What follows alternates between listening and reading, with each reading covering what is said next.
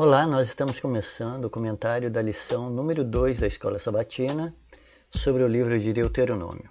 Nosso estudo pretende responder à pergunta quem era Moisés, o escritor do livro de Deuteronômio. Moisés nasceu em um tempo de crise. Sua família era refugiada em um país estrangeiro e seus pais viviam uma escravidão. Seu nascimento foi em um momento político e social extremo, onde os egípcios tentavam diminuir a população dos hebreus no país, e Moisés sobreviveu a um massacre de crianças, uma política infanticida do rei do Egito. Por anos, as crianças hebreias foram mortas para diminuir o número da população dos hebreus e a influência deles no país. A ordem do rei do Egito foi, abre aspas, joguem no rio Nilo todos os meninos hebreus que nascerem. Quanto às meninas, deixem viver, fecha aspas. Êxodo capítulo 1, verso 22. Essa foi uma ordem religiosa. Isso porque o rio Nilo era reverenciado na religião egípcia e os crocodilos eram deuses para eles. Sobek era o deus crocodilo que recebia dádivas, incluindo crianças que eram oferecidas no rio Nilo. O decreto do rei era um decreto religioso que os hebreus deviam obedecer. É impressionante que os hebreus e a própria mãe de Moisés tenham obedecido a esse decreto religioso. Aqui percebemos que talvez houvesse um sincretismo religioso dos hebreus com os egípcios. Mais tarde, a adesão ao bezerro de ouro percebemos que o povo estava realmente aculturado à religião paganizada do Egito. Moisés foi colocado em um cesto e oferecido ao rio Nilo, em oferta a Sobek, o deus crocodilo. Mas Yahvé tinha outros planos para aquele bebê e para aquela família. A Bíblia diz que o pai anônimo de Moisés era um homem da casa de Levi que casou com uma mulher da mesma tribo. Êxodo capítulo 2, verso 1. Joquebed era de uma tribo que mais tarde seria separada ao sacerdócio.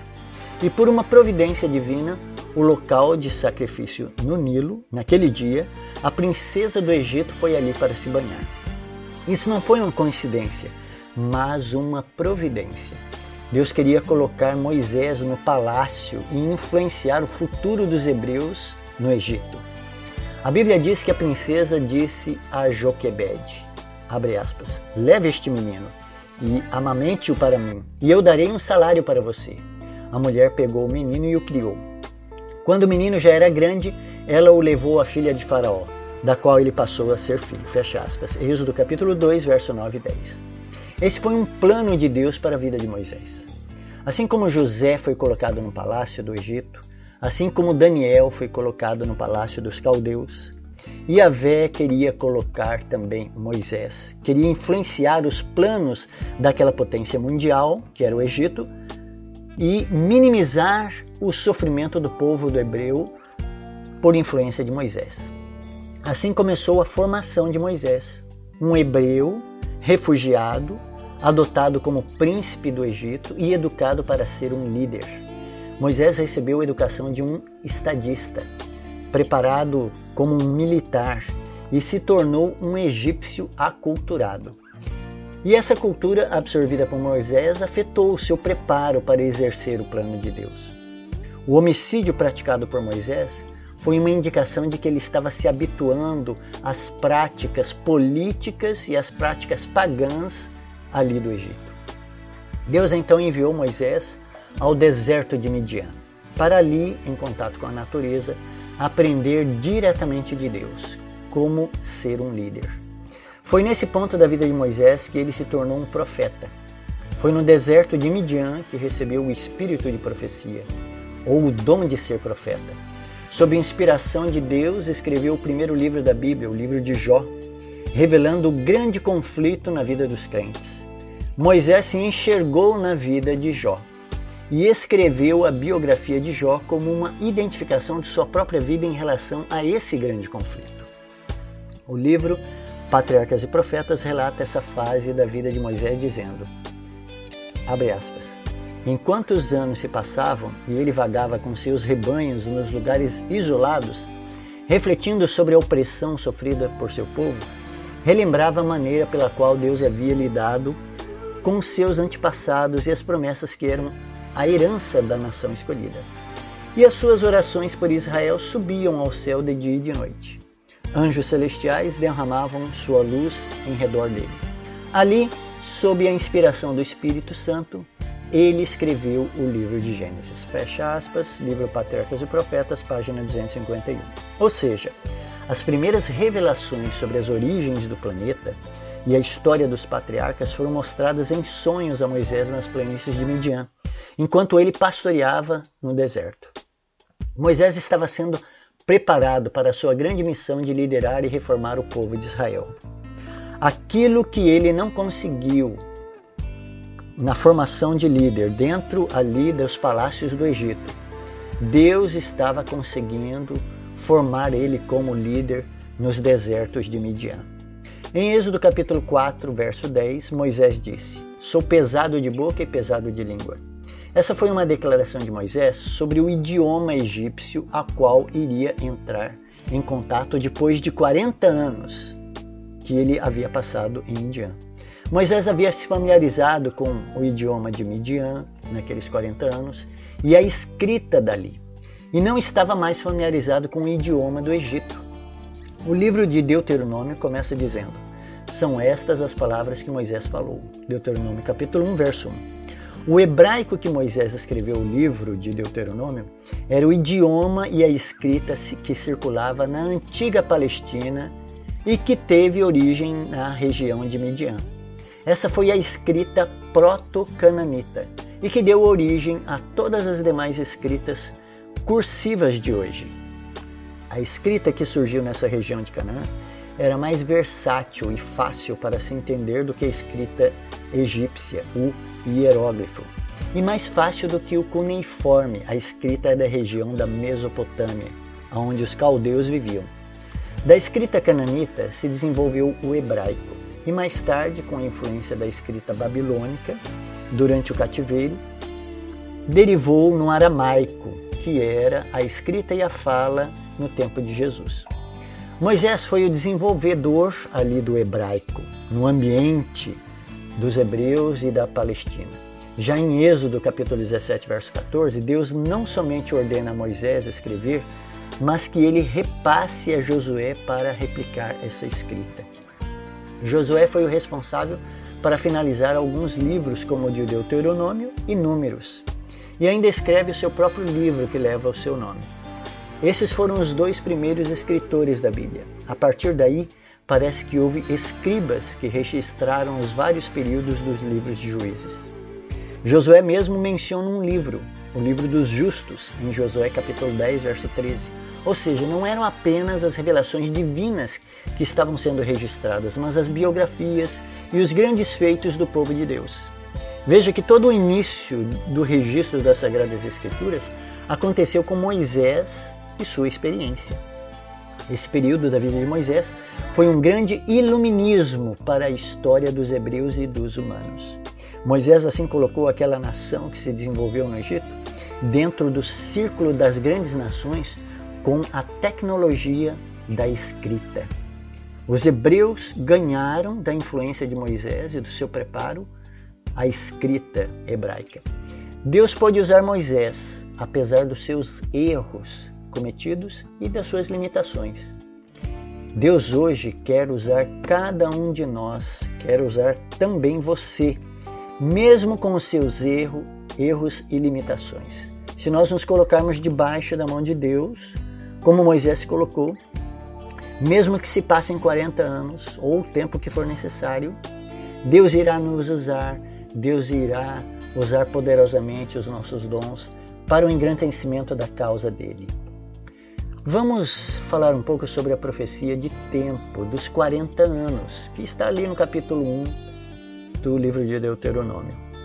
Moisés começa a revisão da lei e a renovação da aliança no livro de Deuteronômio com aquela nova geração, a segunda geração de crentes que havia viajado pelo deserto, relembrando então os fatos passados. Por que relembrar? O livro Eventos Finais diz, aspas, ao recapitular nossa história, revendo cada passo de nosso progresso até o momento atual, encho-me de admiração por Cristo e de confiança nele como líder.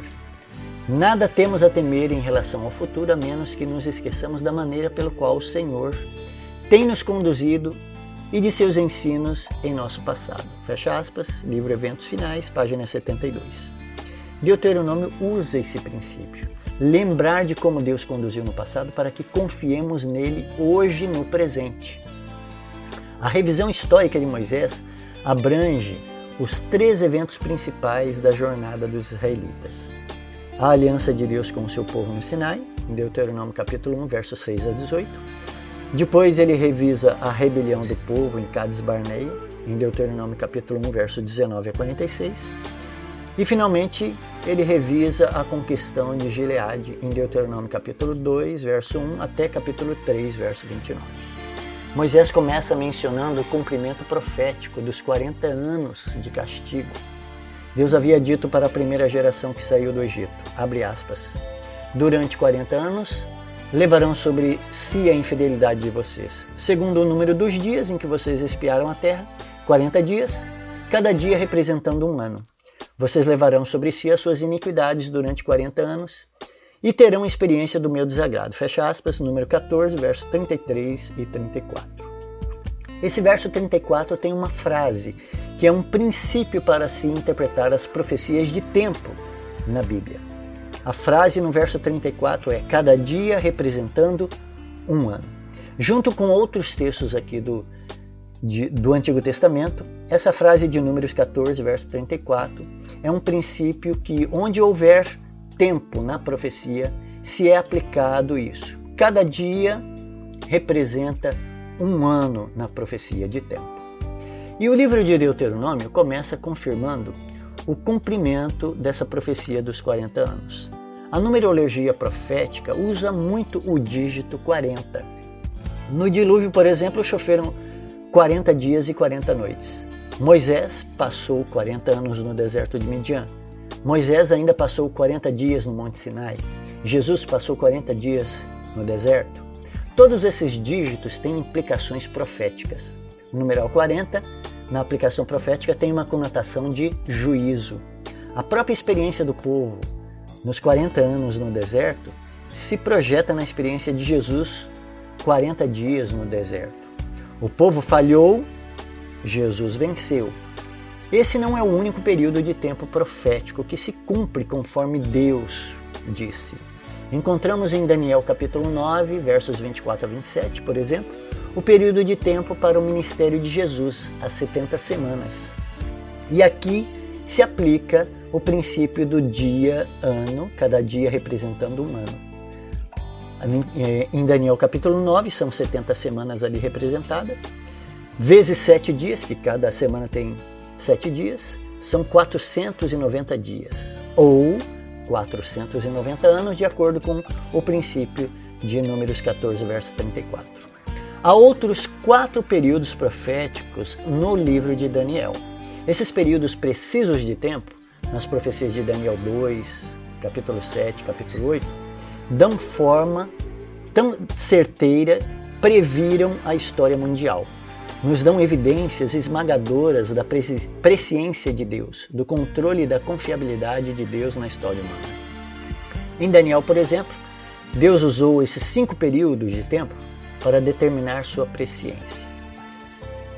O primeiro deles, 2.300 tardes e manhãs, ou 2.300 anos, em Daniel 8,14. O segundo período é as 70 semanas, que nós já mencionamos, ou 490 anos, em Daniel capítulo 9, verso 25. E aqui, dentro das 70 semanas, há outros três períodos, 62 semanas e outras duas semanas. O terceiro período são os 1290 anos, de Daniel 12, verso 11. Os 1335 anos, de Daniel 12, verso 12. E depois os 1260 anos, ou 42 meses, em Apocalipse capítulo 11, verso 2. São cinco períodos proféticos, quatro deles nós encontramos aí em Daniel. O primeiro deles, das 2.300 tardes e manhãs, ou 2.300 anos, se referem à purificação do santuário celestial. Tem uma aplicação muito importante para nós hoje, né, que temos essa profecia já cumprida e vivemos agora no tempo do fim. A expressão fim do tempo se referia justamente ao final dos 2.300 anos. Se acabando o fim do tempo, o que nós vivemos hoje é o tempo do fim. O segundo período das 70 semanas, ou 490 anos, é o tempo para a primeira vinda do Messias. Daniel anunciou ele em Daniel capítulo 9, verso 25, e a partir dali, 490 anos à frente, seria a primeira vinda do Messias. A primeira semana das 70 semanas é para a conclusão da reconstrução de Jerusalém. 49 anos. As 62 semanas é o tempo restante para a vinda do Messias. A última semana, ou sete anos, é o ministério do Messias e o fim das 70 semanas, onde a rejeição, aconteceu a rejeição do povo judeu. O terceiro período de tempo, os 1290 anos, são o tempo da apostasia, do ano 538 a 1798, aonde ocorreria a grande apostasia da igreja. O quarto período, os 1335 anos, são da apostasia até o início do juízo, que era 1844. Então, ano 508 até 1844. E o quinto e último período, que é o período mencionado no livro do Apocalipse, são os 1260 anos do surgimento do papado e da autoridade do Papa. Esses são os tempos que Deus marcou. A nós cabe apenas estar alertas, né? vigiar em relação ao tempo que nós vivemos, que é o tempo do fim. Em João capítulo 14, verso 29, Jesus deixou um princípio sobre a interpretação de profecias. Diz assim, abre aspas, Eu lhes disse essas coisas antes que aconteçam, para que quando acontecerem, vocês creiam. Fecha aspas. João capítulo 14, verso 29. O livro de Daniel termina com duas perguntas e três períodos de tempo como respostas. A primeira pergunta foi feita por um dos anjos na visão do capítulo 11. A versão King James da Bíblia traduz assim a pergunta: Quanto tempo passará antes que se cumpram todos esses eventos extraordinários? O anjo se referia aos eventos do chifre pequeno, da purificação do santuário e da vinda definitiva do Messias. A resposta foi um tempo, tempos e metade de um tempo. Aqui a expressão tempo e ano são iguais. Então é um ano, anos e metade de um ano. É a mesma expressão dos 42 meses de Apocalipse, ou 1260 anos. E esse período se refere ao tempo de domínio do Papa na Europa, a partir de 538 a 1798. Esses eram os eventos extraordinários que são citados ali em Daniel. O primeiro deles se engrandeceu contra o exército, falando aqui do chifre pequeno, né? Alguns do exército e das estrelas lançou por terra e os pisou, se engrandeceu contra o príncipe do exército, tirou o sacrifício contínuo e o lugar do seu santuário foi lançado por terra. Todas essas são ações ou eventos extraordinários do chifre pequeno. O segundo período de tempo mencionado é quando Daniel faz a segunda pergunta: qual será o resultado final de todos esses acontecimentos? E um anjo revela o período dos 1290 dias, 30 anos a mais do período anterior de 1260. O segundo período começa em 508, quando Clovis, rei da França, se converte ao cristianismo evento muito importante para a união da Igreja e do Estado que daria poder aos papas. Clovis foi para o papado, o que Constantino foi para a Igreja cristã, 200 anos antes. Constantino uniu a Igreja ao Império e uma grande corrupção ocorreu. Clovis viabilizou a subida do poder dos papas, lhes conferindo autoridade política na Europa. Mas o fim desse período é o mesmo em 1798, ainda com a prisão do Papa por um imperador francês que era Napoleão Bonaparte. Tanto em 508 como em 1798 vemos a primeira besta que sai do abismo, a França, agindo para a corrupção da igreja e depois para a instituição do, do ateísmo na Europa. O terceiro período compreende um período de 1335 anos e vai até 1844. São 75 anos a mais do primeiro período de 1260 e 45 anos a mais do segundo período. Esse último período começa em 508. Os 1335 anos começam em 508 e termina em 1844, com a purificação do santuário. É o período mais longo de todos os três né, de 1260, 1290 é, e 1335. Então, esse 1335 é o período mais longo desses três. Eram tempos de espera a partir do sexto século. Felizes somos nós que temos todos os tempos cumpridos e esperamos apenas o cumprimento dos eventos finais agora. Isso quer dizer que pode acontecer a qualquer momento a segunda vinda. A parousia não depende mais de tempo profético, mas da conclusão dos eventos finais. E muitos já estão em andamento, outros já se concluíram. Faltam apenas os penúltimos acontecimentos que podem surgir a qualquer momento. Prepare-se. Toda crise que passamos hoje nos, nos deve preparar para esse evento final, o grande, glorioso e evento final que é a segunda vinda. Esses períodos de tempo em Deuteronômio, Daniel e Apocalipse apenas nos deixam uma grande lição. Deus é o Senhor do tempo. Ele cumpre suas promessas proféticas. E Deus não está demorando na sua segunda vinda. Ele está cumprindo o seu calendário. Hoje ele cumpre o seu calendário dos eventos proféticos. E se nós formos submissos a Ele, Deus irá cuidar do nosso pequeno tempo de existência. A primeira geração que saiu do Egito, descrita ali em Deuteronômio, não confiou em Deus. Nós estamos prestes a sair deste mundo e ir para a terra prometida celestial. E a questão é que nós precisamos confiar em Deus. Nós não podemos cometer o mesmo erro daquela geração que pereceu no deserto, e nem da segunda geração que desconfiou ainda e que passou ainda por uns perrengos para conquistar a terra prometida. Nós precisamos confiar em Deus diferente daquelas duas gerações. Vamos falar um pouco sobre o cumprimento da promessa. Quando Deus chamou a Abraão e prometeu a terra de Canaã, e que dele surgiria uma grande nação, que eles eram apenas um casal estéril, Abraão e Sara, Deus disse a Abraão: Farei de você uma grande nação e o abençoarei, e engrandecerei o seu nome. Seja uma bênção. Gênesis capítulo 2, verso 12.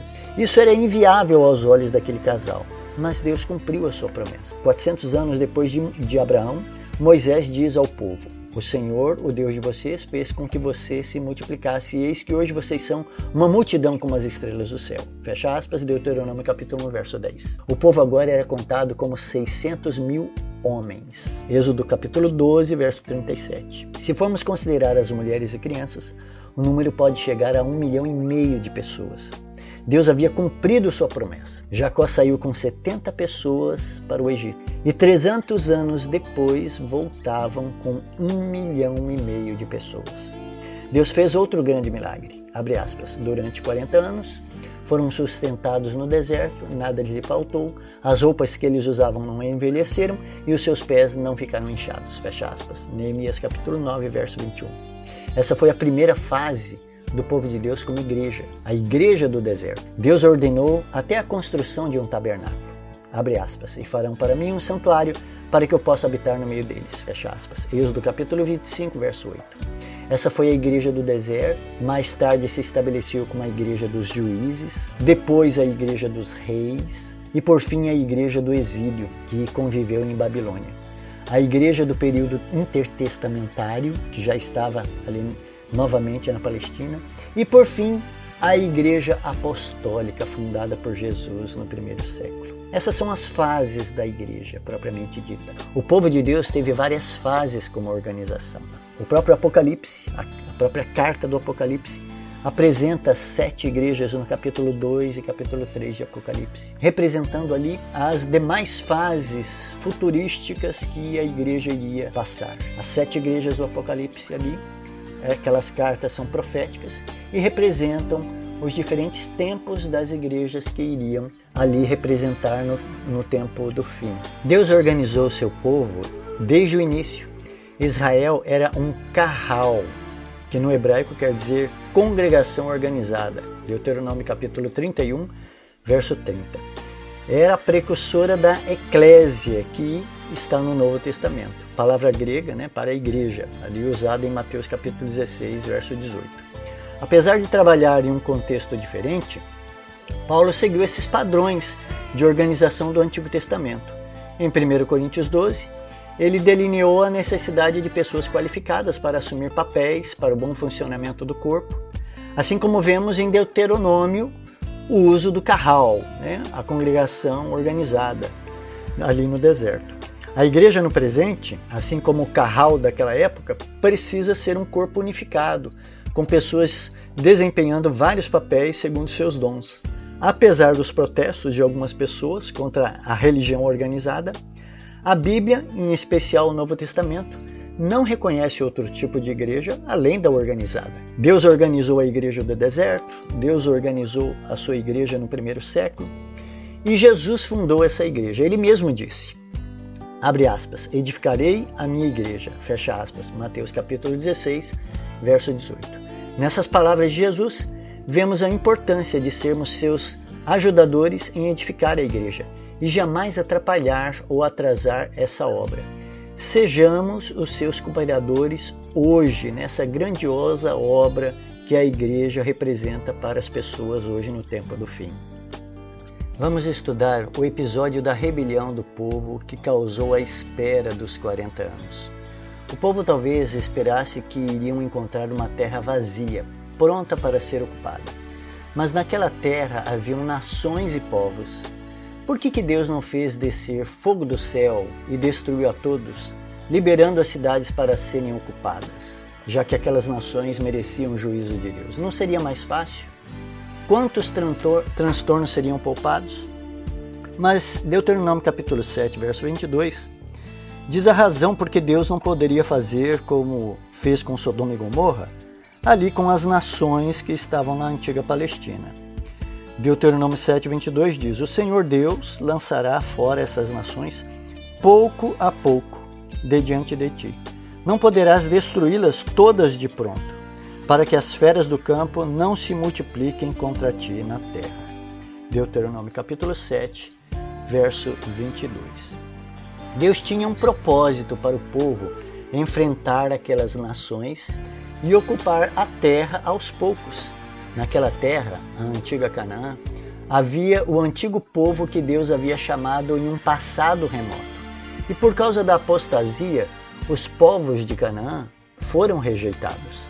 Vemos indícios de que os cananitas conheciam a Yahvé no passado. O indício é através da presença de Matusalém, por exemplo, um sumo sacerdote que recebeu dízimos de Abraão e também de Balaão, um profeta apostatado que conhecia a Yahvé. Eles eram reminiscências de um antigo povo que morou em Canaã, ou que morava né, naquele momento em Canaã, mas havia abandonado a Deus. E agora Israel era um instrumento de Deus para punir e executar o juízo de Deus, levando a tirada desse povo pouco a pouco daquela terra. Mas conforme o relato, o povo se desanimou ao saber que teriam de conquistar a terra pela invasão. Estamos hoje em uma situação similar, porque temos um planeta a conquistar para o Evangelho. Temos países a alcançar, cidades inteiras a anunciar o Evangelho, bairros e ruas a percorrer, anunciando o Evangelho. E da mesma forma, nós não podemos nos desanimar ou reclamar de Deus. A atitude daquele povo nos ensina uma lição. Não devemos repetir a atitude deles. As palavras que foram dirigidas àquele povo são dirigidas a nós hoje. Abre aspas. Eis que o Senhor seu Deus colocou essa terra diante de vocês. Vão e tomem posse dessa terra, como o Senhor, o Deus de seus pais, falou. Não tenham medo e não se assustem. Fecha aspas. Deuteronômio capítulo 1, verso 21. Não fiquem apavorados, nem tenham medo deles. O Senhor seu Deus que vai adiante de vocês, ele lutará por vocês. Segundo tudo que viram que ele fez conosco no Egito, e também no deserto, onde vocês viram que o Senhor seu Deus os levou, como um homem leva seu filho por todo o caminho, pelo qual vocês andaram até chegar a esse lugar. Deuteronômio capítulo 1, verso 29 a 31. O relato de Deuteronômio diz que eles ficaram murmurando. Deuteronômio 1, 27. E nem assim creram no Senhor, seu Deus. Deuteronômio 1, 32. E muitas vezes essa é a atitude diante do evangelismo e do trabalho missionário. A gente murmura e a gente não crê no Senhor nosso Deus. E a história assim se repete. Passamos mais tempo no deserto desse mundo hoje por causa das reclamações e descrenças da maioria. Vamos comentar um pouco sobre o juízo de Deus em destruir os povos de Canaã. Alguns relatos do Antigo Testamento podem ser perturbadores para o leitor do século XXI. Deuteronômio diz, aspas, e o Senhor nosso Deus o entregou em nossas mãos e nós o derrotamos, a ele e aos filhos dele e a todo o seu povo. Naquele tempo tomamos as suas cidades e a cada um destruímos com seus homens, mulheres e crianças. Não deixamos nenhum sobrevivente. Fecha aspas, capítulo 2, verso 33 e 34. Deus usou Israel como juízo para aquelas nações apostatadas. Aquele povo havia abandonado a Yahvé e a sua aliança, e agora sofriam as consequências da apostasia. O mesmo ocorreu com o próprio Israel mais tarde.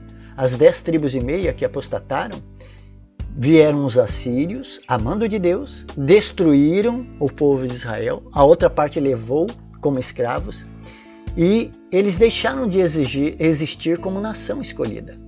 O mesmo ocorreu com os judeus. No ano 70, milhares de pessoas morreram no juízo da nação por rejeitarem o Messias. E o povo que Deus usou para castigar os judeus foram os romanos.